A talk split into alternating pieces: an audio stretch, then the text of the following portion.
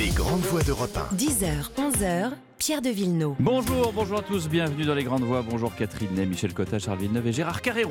Bonjour Pierre. Bonjour Pierre. Une euh, nouvelle semaine houleuse s'annonce pour la réforme des retraites. Le texte arrive à l'Assemblée où la NUPES affûte ses couteaux, le RN sort la guillotine, tandis que les LR et une partie de la majorité hésitent encore. Pendant ce temps, Olivier Dussopt se fait rattraper pour favoritisme par le PNF dans une affaire datant d'il y a plus de 10 ans. Alors, ça passe ou ça casse? Alors que les rumeurs de remaniement et de dissolution refont surface. La justice française est-elle décidément irréformable? Le cas du meurtre de la jeune Siem est un exemple supplémentaire avec les aménagements de peine. Même un multirécidiviste peut retrouver la liberté. Mais oui, mais les prisons sont archi pleines en surpopulation, alors que faire? Et puis un petit tour en ballon en fin d'émission. Il vole au-dessus des couloirs aériens et veut se faire discret. Le problème, c'est qu'il regarde et il écoute tout l'affaire du ballon espion chinois. Ils sont deux maintenant. Une nouvelle démonstration de force aux Américains. On en parle tout à l'heure. Vous avez le programme. La réforme des retraites arrive donc à l'Assemblée cette semaine. Mardi dernier, nouvelle grosse mobilisation. Les syndicats et l'opposition en ressortent confiants pour l'échec de ce vote. Question simple, Gérard Carrero, cette réforme, elle passe ou elle casse? Alors, je vais vous faire une, réponse euh, de Normand? simple. Non, non, pas du tout de Normand. Non, non, je vais m'engager. On ne peut pas ne pas s'engager dans ces histoires. après 8 km, après 8 km à pied mardi, j'ai fait ce qu'on faisait dans le temps avec Charles Villeneuve quand on était à Europe 1. Chaque fois qu'il se passait un événement important, et, notamment quand ça se passait dans la région parisienne, on allait voir sur place, on hmm. passait la journée. Que ce soit les obsèques d'un caïd de la mafia ou que ce soit une manifestation. Je suis donc allé avec mes baskets, ma casquette, etc. J'ai fait 8 km à pied, ce qui est bon pour euh, ce qui est bon pour le cœur. Et je vous donne la réponse que j'ai scrutée à travers le regard que j'ai essayé de porter, les conversations que j'ai pu avoir. D'ailleurs, les gens euh, sont, étaient plutôt sympas, ils acceptaient facilement de parler, ils n'étaient pas du tout mmh. fermés comme certains, certains militants dans certaines circonstances. Je pense qu'aujourd'hui, ça ne passe pas. Je pense que ça ne passe pas. Je dirais, c'est 2 à 0. 2 à 0, les deux mouvements euh, parisiens ont été l'un encore plus fort que l'autre. 19 et 31 janvier. Et, et, si vous voulez, c'est une des raisons, et la seule que je donnerai maintenant pour pas allonger la sauce, la seule que je donnerai maintenant, c'est que les deux chefs qui apparaissent comme les deux chefs syndicaux jouent dans cette affaire assez habilement à contre-emploi. Nous avons d'un côté un Martinez qu'on considère comme un extrémiste, souvent buté, etc., qui apparaît plutôt comme un type ouvert et rigolard. Mm. Et nous avons de l'autre côté celui qui apparaît d'habitude comme quelqu'un qui est un homme d'ouverture, prêt à faciliter les choses, qui est berger de la FDT, qui apparaît fermé, et notamment après le, discours de Madame mmh. Borne euh, euh, Thatcher, puisque c'est comme ça qu'on l'a surnommé maintenant, en tout cas Roussel, en tout cas Roussel. Euh, ça devrait te plaire. Ah oui, non mais attends, non non, mais ça me plaît, mais je trouve que Thatcher par moment était plus plus plus amusante. Catherine Ney. Oui, mais rien ne change. La chorégraphie n'a pas changé depuis 12 ans. Déjà, pour passer de 60 à 72 ans, tous les syndicats étaient contre et les deux leaders de, de, la manif étaient plus Thibault d'ailleurs que Chérec, qui voulait pas replonger dans le cauchemar de 2003 ou parce qu'il avait été négocié avec Raffarin euh, dans la, réforme Fillon sur les retraites, des choses sur les carrières longues, qui lui avaient valu d'être absolument. D'abord, la plupart de ces, de ces militants étaient partis à Sud ou à AFO, et puis les, les, les socialistes l'avaient traité de traître et invité, ne l'avaient pas invité à, à, son congrès. Donc, il avait laissé faire. Ils ne veulent pas. Ça n'a pas changé. Dès hmm. qu'on leur dit âge de la retraite, ils ne veulent pas. Ils ne voulaient pas il y a 10 ans, il y a 12 ans, ils ne le veulent pas plus aujourd'hui. Alors, ils veulent bien négocier, surtout sauf ça. C'est-à-dire, mais comment les carrières longues, arrangées? Ils voudraient d'abord qu'on mette, d'une certaine manière, la charrue avant les bœufs, c'est-à-dire que les entreprises se préparent à, à, faire travailler les seniors plus longtemps et puis après on voterait la retraite. Donc c'est deux choses irréconciliables. Avec un flicage des entreprises, hein, dit, avec un flicage des entreprises. C'est ce qu'a dit euh, Mme Borne encore une fois sur France 2. Oui, c'est ça. Pas flicage. Oui. Non, mais elle n'a pas dit flicage. Elle n'a pas employé le mot. Oui, non, mais voilà. Et Berger, il dit toujours la même chose parler du travail, repenser le système, dialogue de sourds. Mais oui, puisque lui ne veut rien entendre et que le gouvernement veut faire sa réforme, c'est comme il y a 12 ans. La seule différence, c'est qu'il y a 12 ans, je veux dire euh, Nicolas Sarkozy pouvait compter, il avait une majorité à l'Assemblée. Et là, Là, le, le, le, le, gouvernement a une majorité relative et on ne sait pas très bien. Et les, et les LR, pour l'instant, sont divisés. On ne sait pas combien il y aura de, de, LR qui ne voteront pas la réforme. Mais ce n'est pas la seule différence, si tu me permets. Oui. Le contexte politico-social est très différent oui, aujourd'hui. Je, je suis d'accord aussi. Et moi, je constate, je vais au-delà même de ce contexte. On est dans. Moi, j'ai vécu et j'ai été sur ce point-là juste euh, sur euh, l'ascension et, l'élection de Donald Trump aux États-Unis. Une seule raison à expliquer cette ascension l'effritement, enfin la, la, désagrégation de la classe moyenne américaine. Eh bien là, pour la première fois dans ce pays, il n'y a pas seulement les pauvres ou la classe ouvrière pauvre, il y a une partie importante des classes moyennes de ces classes moyennes qui aussi faisaient la France, comme la classe moyenne américaine faisait l'Amérique, mmh. qui n'est pas d'accord. Ce mur, elle ne veut pas passer ce mur des 64. Je ne dis pas qu'elle a raison, je dis simplement qu'elle ne veut pas et qu'elle elle ne faiblit pas. Alors on verra. je, pense je pense qu'il n'y a pas que la classe moyenne. Euh, non, mais c'est la classe, moyenne, qui en Non, mais il se passe quand même quelque chose de très important quand même, euh, qui est que le, il me semble moi euh, que le Covid a tout changé. Finalement, c'est une des conséquences. Oui, non, c'est une conséquence de quoi qu'il en coûte. Au fond, on a dit une fois à des gens face à une pandémie, on a dit à tous les Français, quoi qu'il en coûte, on fera ce qu'il faut. Mm. Eh bien voilà, ils ont pensé que maintenant, bah pour toutes les crises, on pouvait sortir un quoi qu'il en coûte. Mm. C'est-à-dire comme s'il y avait une machine. Euh, et quand on leur dit, mais euh, là vraiment, on ne peut pas rester en déficit parce qu'on ne peut pas vis-à-vis de l'Europe rester en tel déficit, ils disent, ils disent, mais pourquoi alors Mais pour la pour la pandémie, vous avez bien dit qu'on était en déficit. Hmm. Je crois ça, c'est un point très important. Et ils ne comprennent pas, les Français. C'est-à-dire qu'au hmm. fond, avant, euh, il y avait des crises. Euh, alors, il y avait des périodes où les gens euh, tombaient dans, dans, des, dans des crises extrêmes, mais tout au long de l'histoire. Et puis d'autres périodes d'abondance. Tandis que maintenant, on a l'impression qu'on a droit à l'abondance tout le temps. Et finalement, je, je trouve que c'est une réplique déformée de quoi qu'il en coûte. Charles Villeneuve. Ben, euh, j'ai écouté un papier ce matin dans le journal de 7h30 sur Europe 1 d'un jeune journaliste du service politique, Arthur Delaborde, qui a fait un excellent papier sur le remède à tous les maux, peut-être euh, ballon d'oxygène pour la Première ministre, sur la valeur travail, la loi sur le travail. Par exemple, installer la semaine de 36 heures en quatre jours. Et cette loi travail pourrait aussi remettre sur la table l'une des propositions de campagne d'Emmanuel Macron. Et c'est un des dadas, je dirais, du leader de la CFDT, Laurent Berger, qui lui insiste beaucoup justement sur la modification du rythme du travail, ce que vient de dire euh, Michel, euh, en rappelant que la pandémie a changé beaucoup de choses. Et c'est vrai que ça a changé pas mal de choses, euh, même par rapport à certains d'entre nous qui avons découvert que finalement on pouvait vivre en province très bien euh, pendant trois mois et aménager son travail, son rythme de travail de manière mmh. conséquente.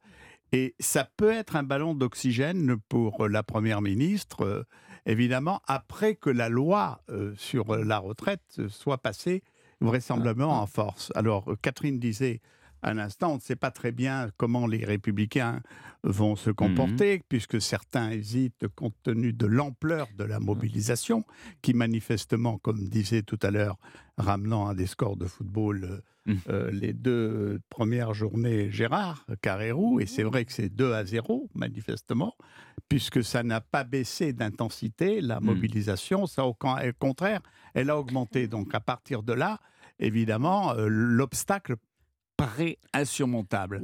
Mais il est peut-être surmontable justement avec cet échappatoire de la loi sur le travail. Alors, oui, on, a, une motion, de rejet euh, de la NUPES et une motion référendaire euh, qui va être défendue par le RN. On a 4 997 amendements qui restent à voter sur les 7 Oui, alors c'est bien, pardon, mais ces amendements, c'est des amendements, euh, franchement, qui arrivent au contraire de ce qu'il fallait faire.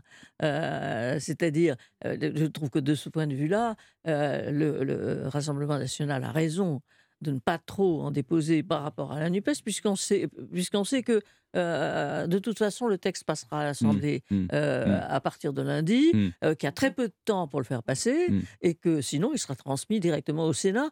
Or, le Sénat est relativement plus favorable dans son ensemble et on a entendu, on a, le gouvernement a tenu compte de beaucoup de ses propositions. Donc c'est le contraire qu'il faut faire. Et quand Marine Le Pen dit que ce sont des amendements puérils, là pour le coup, elle a, elle, a, raison. Mais c'est le seul point peut-être qu'on peut Une page de publicité 10h17 et on revient juste après. On continue à parler de la réforme des retraites et aussi de l'un de ceux qui la portent, Olivier Dussopt, qui est embêté en ce moment dans une affaire judiciaire. tout de suite. Europe Pierre de Villeneuve. Avec les grandes voix, dis donc, c'est euh, chahuté ce matin. Carrérou, Villeneuve, Cotta et Catherine, euh, l'homme qui porte la réforme, la réforme pardon, c'est euh, Olivier Dussopt.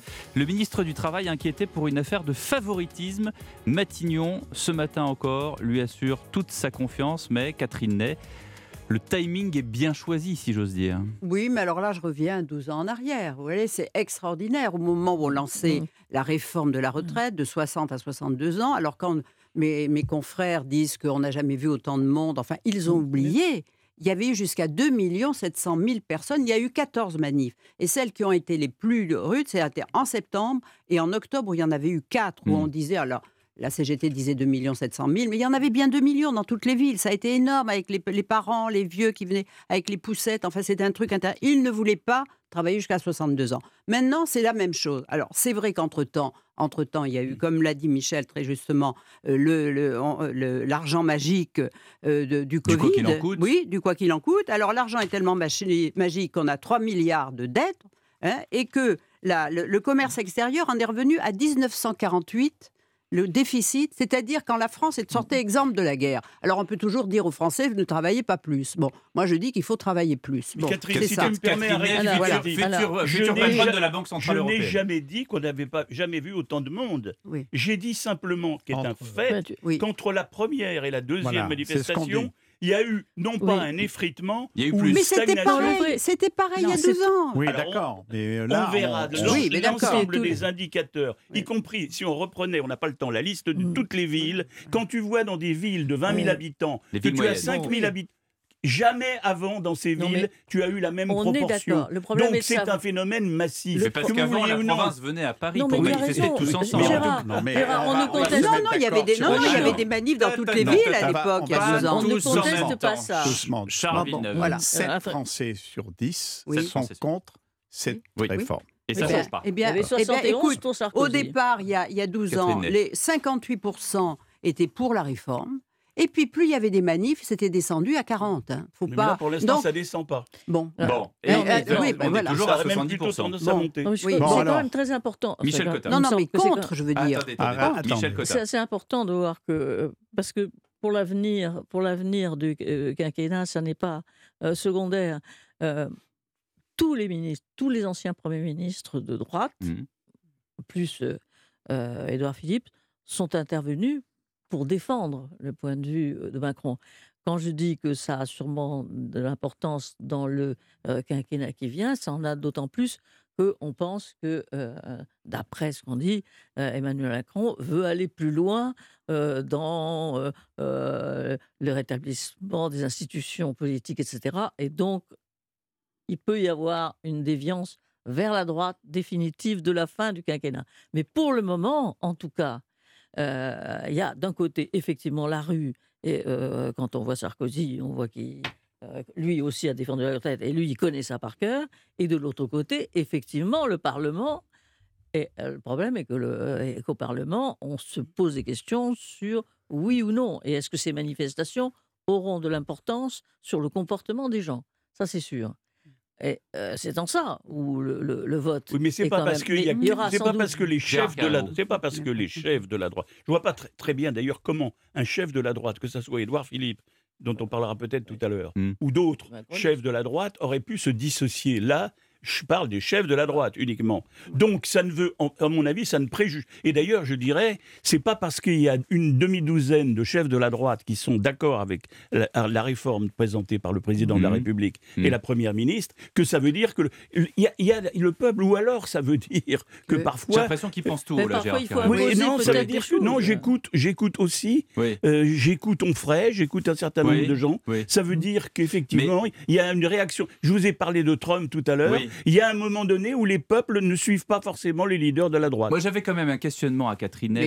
puisqu'on parle de, vous avez dit, on, revient 12 ans en arrière, mais cette affaire d'Olivier Dussopt, c'était exactement la même chose avec Eric Woerth il y a 12 ans. Oui, ça tombe exactement au moment, c'est-à-dire il y a 12 ans, au moment où Eric Woerth, qui avait été nommé par Nicolas Sarkozy pour défendre cette réforme très impopulaire, eh bien, comme par exemple, Mediapart a commencé à lier l'affaire Bettencourt. Alors, lui, il avait le tort d'avoir été euh, d'abord euh, trésorier du RPR, trésorier de la campagne de, Jacques Chirac, donc euh, trésorier de RPR, donc cherchant des donateurs.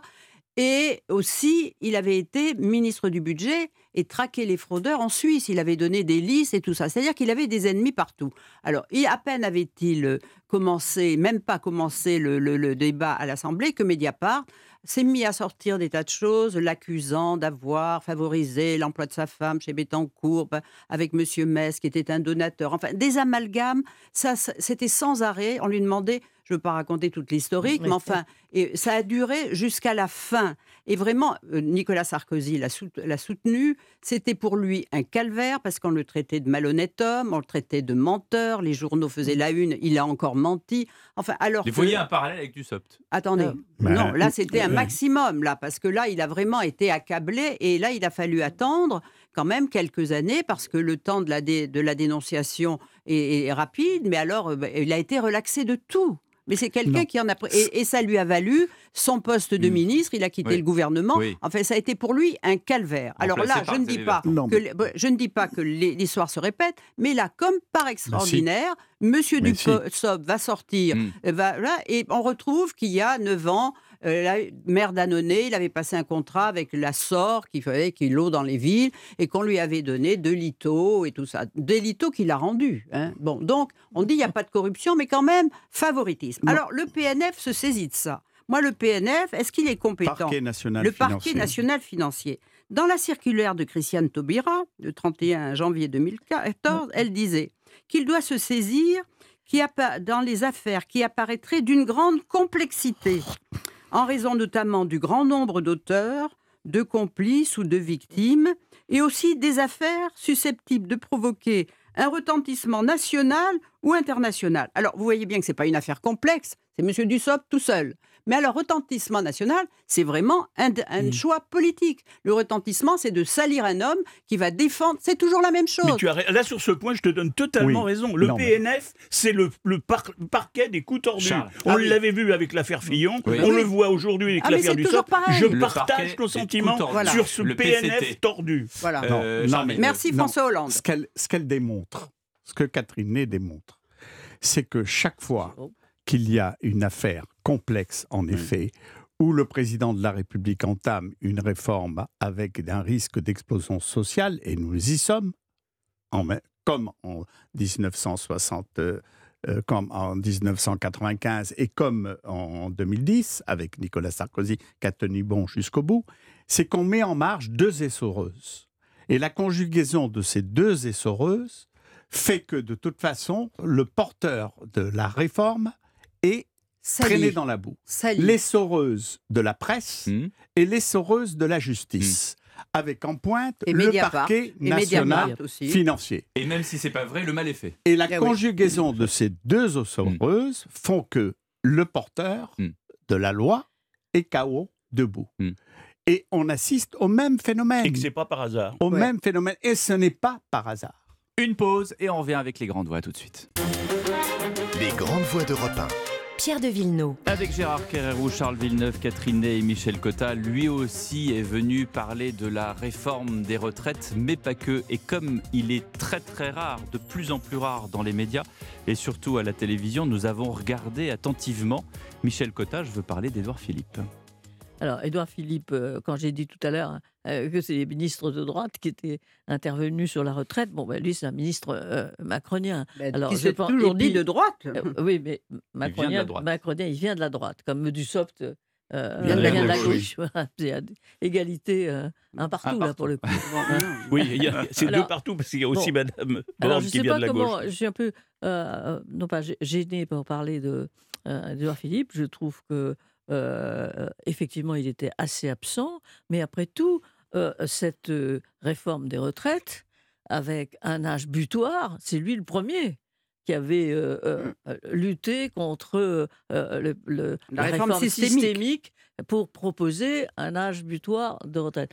Donc ça, ça me paraît tout à fait normal qu'ils soient intervenus, et il est intervenu à sa façon, c'est-à-dire très bien. Bon, maintenant, on ne peut pas se cacher, je ne sais pas si on, peut en parler comme ça, mais bon, il y a une transformation physique euh, Philippe. Il en a parlé librement. Il en hein. a parlé librement, que ça s'appelle l'alopécie. Euh, on connaît ça. Nous avons eu des, des, euh, des, amis journalistes qui ont été frappés par ça. Bon, c'est la perte euh, des cheveux. Alors, est-ce que les gens s'habituent à ce que quelqu'un change de physique autant qu'il fait? Parce que, au fond, disons les choses comme ils sont, comme elles sont. On, s'est dit longtemps que c'était un recours possible, mmh. Un recours possible et même le seul recours possible euh, si jamais un jour euh, euh, Macron s'en allait, faisait une dissolution, etc. On s'est dit que c'est. Est-ce que c'est encore un recours possible? Moi, je dirais que oui, mmh mais quand on lit effectivement les articles d'un certain nombre de, de je ne veux pas citer le monde, mais enfin, mais quand même un article, qui est quand même un article absolument effrayant sur quelqu'un et qui sous-entend que derrière cette maladie, de notre profession, que derrière cette maladie bénigne, il y en a une autre, c'est pas vrai. C'est pas mmh. vrai, c'est mmh. une maladie mmh. bénigne, mais quand même assez euh, défigurante. Assez oui, moi, j'ai, comme euh, nous tous autour de la table, on le connaît un peu. Hein, eh oui, nous avions été déjeuner avec lui. On l'a vu dans, son magistère au Havre. On a passé la journée avec. Bon, c'est un homme qui mérite une certaine forme d'admiration, qu'on soit de gauche, qu'on soit de droite ou, ou de n'importe où. C'est un homme extrêmement respectable et c'est un homme qui avait, je pense que quand on disait qui peut éventuellement après Macron, etc., on disait Philippe. il avait excusez-moi le, mot, mais il avait une gueule de président de la République. Il avait un physique de président de la République, grand type, bel homme, etc., cultivé, tout. Bon, il avait tout. Là, il a eu du courage, puisqu'il a pris son histoire de l'alopécie à bras-le-corps, il s'est expliqué. À partir de là, le journal Le Monde, comme d'habitude, enfin comme d'habitude depuis quelques années, parce qu'avant c'était pas ça le monde. Mais le monde d'aujourd'hui, oh. qui se permet d'être souvent indigne, non, il n'était pas indigne avant. Il est souvent indigne ces jours-ci. Donc le monde d'aujourd'hui a insinué que peut-être on nous disait pas tout et que peut-être derrière cette moustache qui est tombée, il y avait autre chose de grave. J'espère que les Français auront changé leur logiciel, mm. que les Français se diront bon, il a une maladie de peau, une maladie, une pilosité, je ne mm. sais quoi, mm. et ça n'empêche pas que c'est un grand bonhomme de la politique, ou alors il y aura malheureusement les réflexes crapoteux qui consisteront à dire oh mais on nous cache peut-être quelque chose, c'est peut-être plus grave, etc. J'espère pour Philippe que le peuple sera majeur dans ce domaine.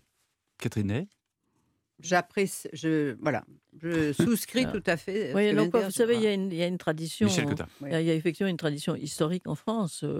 Euh, des présidents euh, euh, soit malades en cours de mmh. leur exercice, comme Georges Pompidou, soit qui finissent tout de suite après. Et, je, je, crains un amalgame qui n'aurait effectivement pas lieu d'être. Mais, mais ça m'oblige quand même à poser une autre question parce que quand on passe au, recours, euh, bah écoutez, il n'y en a pas tellement. Si nous vivons quand même, nous avons vécu un monde politique où il y avait beaucoup de personnalités qui émergeaient, à un certain moment et dont on se disait après tout, ça pourrait être euh, Jospin, ça pourrait être mmh. Jox, ça pourrait être. Mais on cite des noms dans la Macronie. Mais que fais-tu de le, Maire et Darmanin Tu les passes au... non, non, pas à la trappe? Pas du tout, je ne les passe pas à la trappe, je les trouve très, très importants. Il reste que nous ne sommes pas, euh, nous n'avons pas devant nous un univers politique, euh, ni à l'Assemblée, ni dans le gouvernement, qui soit tellement prolixe. Oui, mais en, figure, il suffit, euh, en figure, il suffit qu'il y en ait 4 ou 5, c'est déjà tu vois, possible. ben oui, plus les 4 ou 5 10 heures et 36 minutes, une nouvelle pause et on parle de la justice en France. À tout de suite.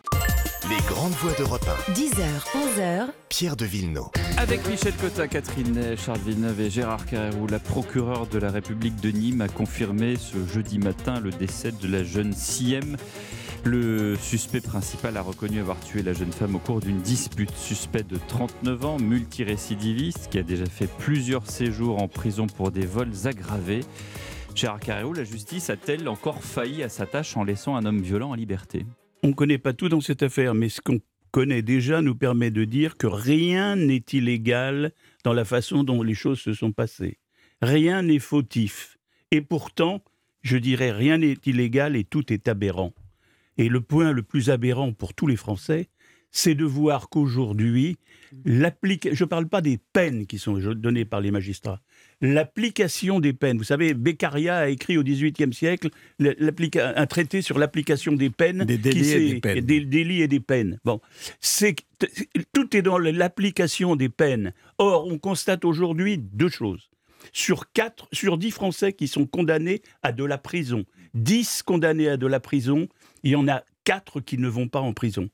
40% n'exécutent aucune peine, ou 41%, hmm. aucune peine de prison.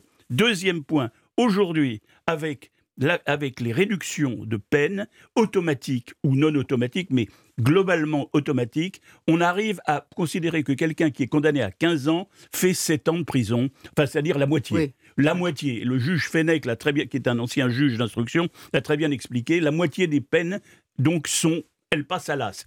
Et on dit, on a le culot de dire dans ce pays, et des grandes voix autorisées, que c'est partout pareil. Sauf que je suis désolé, c'est pas partout pareil. Et je vais prendre. Alors, on va me dire, ah oui, mais toujours l'Amérique. Oui, mais l'exemple américain, moi, je peux vous dire que quand on est condamné à 20 piges aux États-Unis, on fait 20 piges. On ne fait pas. Alors, il y a des négociations avant. Il n'y a pas d'aménagement de peine. Mais il n'y a, y a, pas des aménagements de peine du type de on vous donne la moitié. Ah bon, ben j'ai 20 ans, bon, ben je ferai 10 ans. Et on entend même ça, les avocats développent ça maintenant. Même sur, dans les chaînes de télé, on entend, oh, vous savez, c'est pas si grave parce que finalement, il a été condamné à 10 ans, mais il fera avec les la peine, etc. Il fera 4 ans. Et encore s'il va en prison. Donc ça, c'est ça que le, je pense qu'il faut remettre en question absolument par la loi.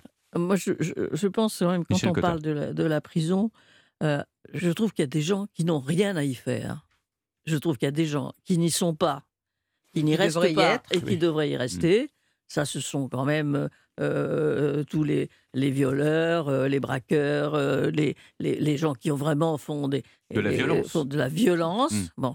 En revanche, quand on voit qu'effectivement, il y a en prison des gens qui ont un délit d'automobile, ou mmh. même, je veux dire, moi je, je veux bien qu'on mette en prison des hommes politiques comme on l'a fait, mettons, pour tapis, mais ça n'avait aucun sens. Il vaut mieux leur demander de donner tout leur fric, il vaut mieux leur, dire vous donnez tout et l'État prend tout. Ils n'ont rien à faire en prison. C'est pour ça que je trouve que finalement, on est à la fois.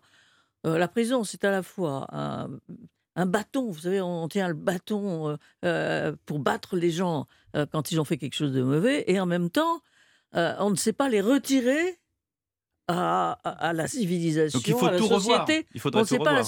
mais je trouve que non, mais il faut tout revoir. Euh, D'abord construire vrai... des prisons où les gens sont pas huit par cellule et peuvent essayer de réfléchir à ce qu'ils ont fait pour se réinsérer après au lieu de sortir euh, comme des bêtes sauvages plus tôt, quoi, et où ils recommencent en pire. Il y a un projet de réforme du garde des Sceaux en ce Avec moment. beaucoup d'argent en mmh. perspective, effectivement. Mmh. Mmh. Et, là, lui-même, il a supprimé des, certaines remises de peine automatiques, mais c'est en janvier 2023, c'est-à-dire le, mois dernier. Donc je ne sais pas si c'est déjà euh, en application. En application. je suis pas sûr que il manque 30 000 places de prison. Monsieur Macron en avait promis 15 000. Il y en a eu 3 000, je crois, réalisées à ce jour. Mais qui avaient été du temps de Hollande. Et qui avait été commencé sous Hollande. Et il en faudrait 30 000 et on en aura peut-être 5 000 quand on arrivera à la fin du deuxième mandat. Et, Charles Villeneuve? Non, mais qu'est-ce qui est mis en exergue dans cette affaire? Mm. C'est la responsabilité d'avoir libéré, anticipé la libération de l'assassin présumé mm-hmm. de cette malheureuse euh, jeune, fille. de 17 ans euh, qui a été donc assassinée, retrouvée dans un terrain de bac. Mais euh, il faut se rappeler une affaire qui a bouleversé la justice française, d'ailleurs, l'affaire d'Outreau. Mhm. Rappelons-nous, pour rétablir la confiance des Français dans leur justice, on avait institué et décidé une commission d'enquête parlementaire qui avait rassemblé 30 parlementaires, présidé par un socialiste, André Valigny, et, dont le rapporteur était un homme du RPR, de la droite, donc M. Houillon. Et d'ailleurs, le socialiste et le, et le gaulliste ont travaillé euh, la main dans la main de manière extrêmement brillante. Mm. Je n'ai pas relu les 720 pages de la commission mm. d'enquête parlementaire, mais j'ai bien relu jusqu'à la 454e page. Pourquoi la 454e page? Parce qu'il y avait un chapitre qui était très intéressant sur les devoirs du magistrat et sur la responsabilisation d'un magistrat. Quid donc de la réparation des erreurs d'un magistrat? Eh bien, euh, les propositions, qui étaient la 13e proposition, euh, notamment la collégialité de l'instruction, qui a été appliquée.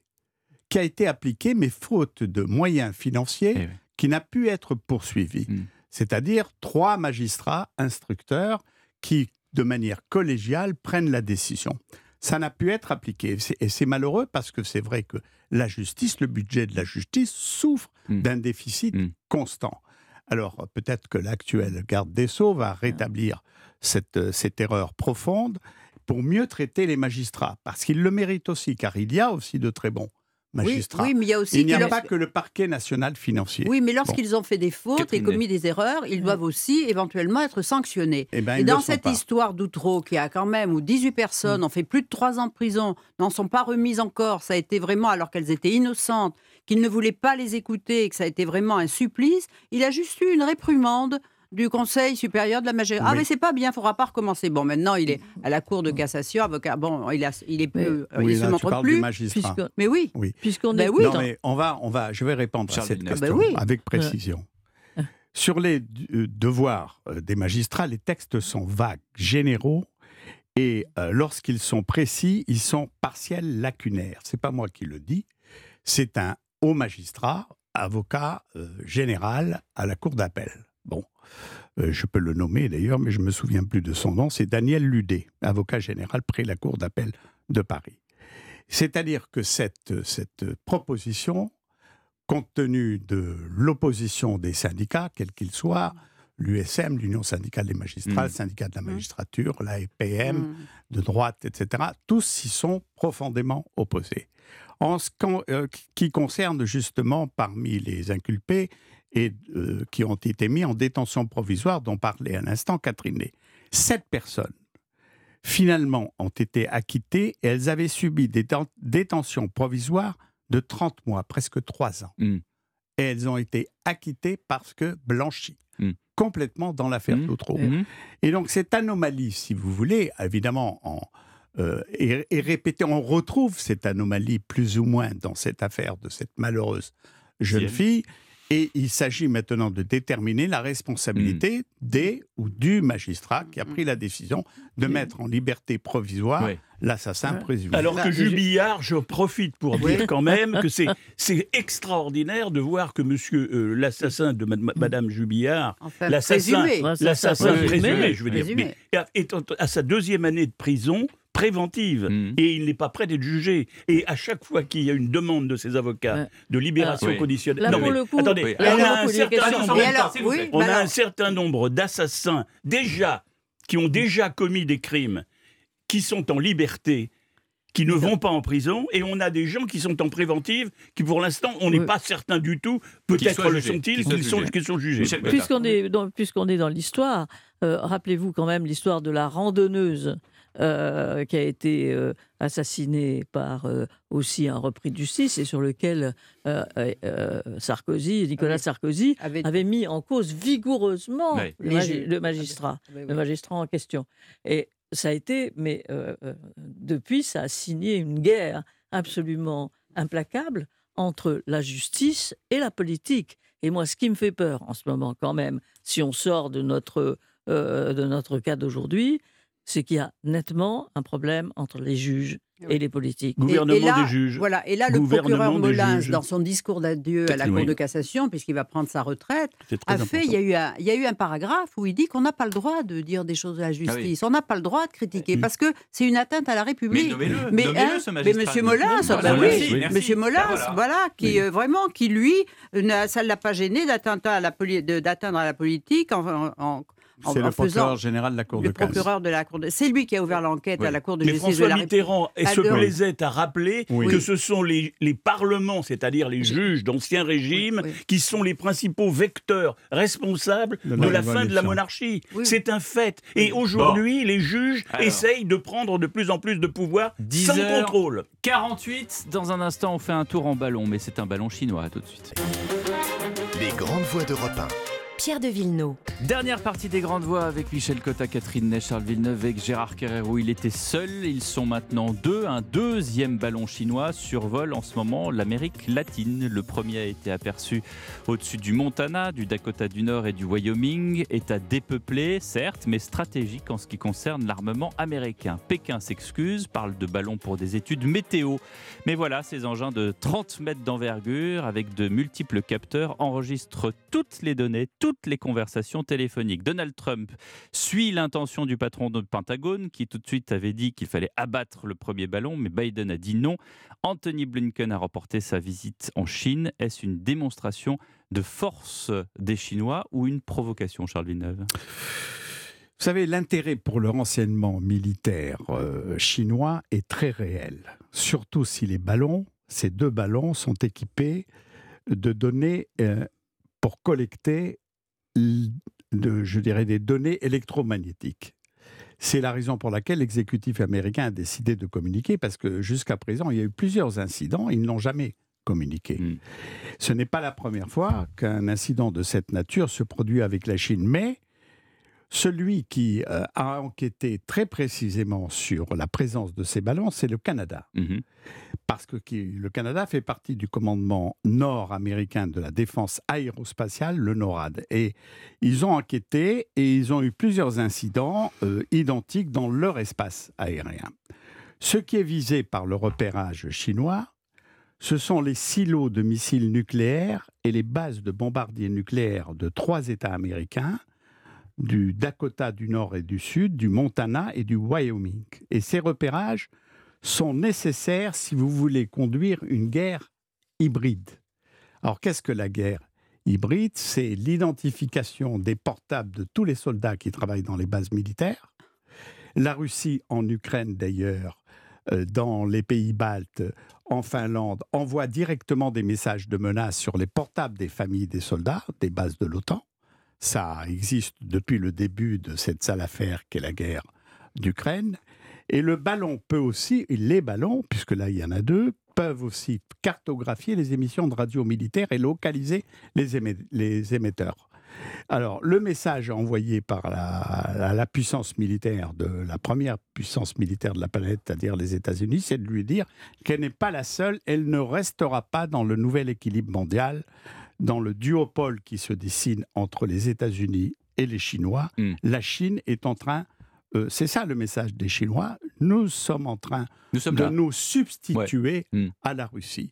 Vous n'avez plus affaire réellement frontalement à la Russie parce que leur armement et leur dotation militaire est en dessous largement, peut-être de la troisième génération et pas de la cinquième, car toute l'armée américaine a changé complètement pour 30 ans quasiment son armement et la sophistication de son armement. Gérard Carreau. Oui, quand j'ai entendu l'histoire du ballon, comme beaucoup de gens, j'ai souri. Je me suis dit, tiens, un gros ballon comme ça au-dessus de. Bon.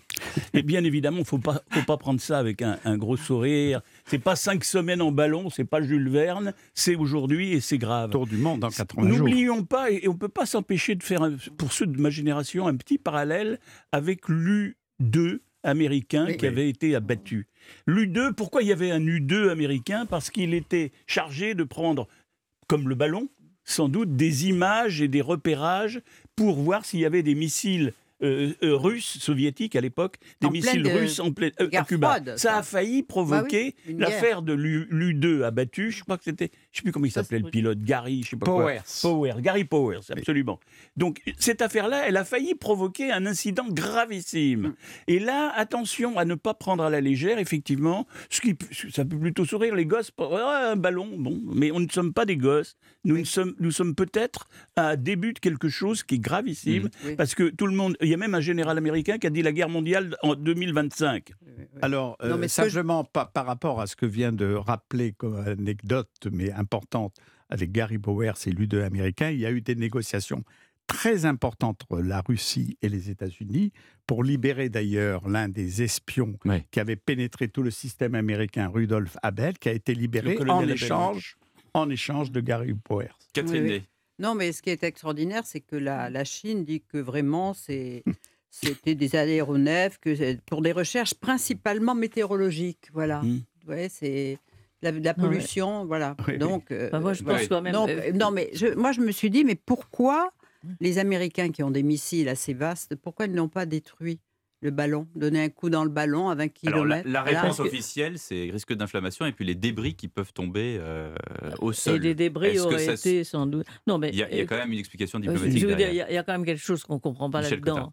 Euh, manifestement, c'était voulu. On peut mmh. penser que les, euh, que les ballons ont dérivé. Euh, oui, parce qu'il y a eu ça aussi, en disant on s'est trompé de chemin. Ah oui, mais c'était voulu. et c'est voulu, mais au moment où ils cherchent le dialogue. Michel, Michel, Michel. Bah mais c'est voulu pourquoi? Justement, c'est voulu parce que c'est une façon de dire à l'Amérique vous êtes très fort, vous avez des armements ultra modernes.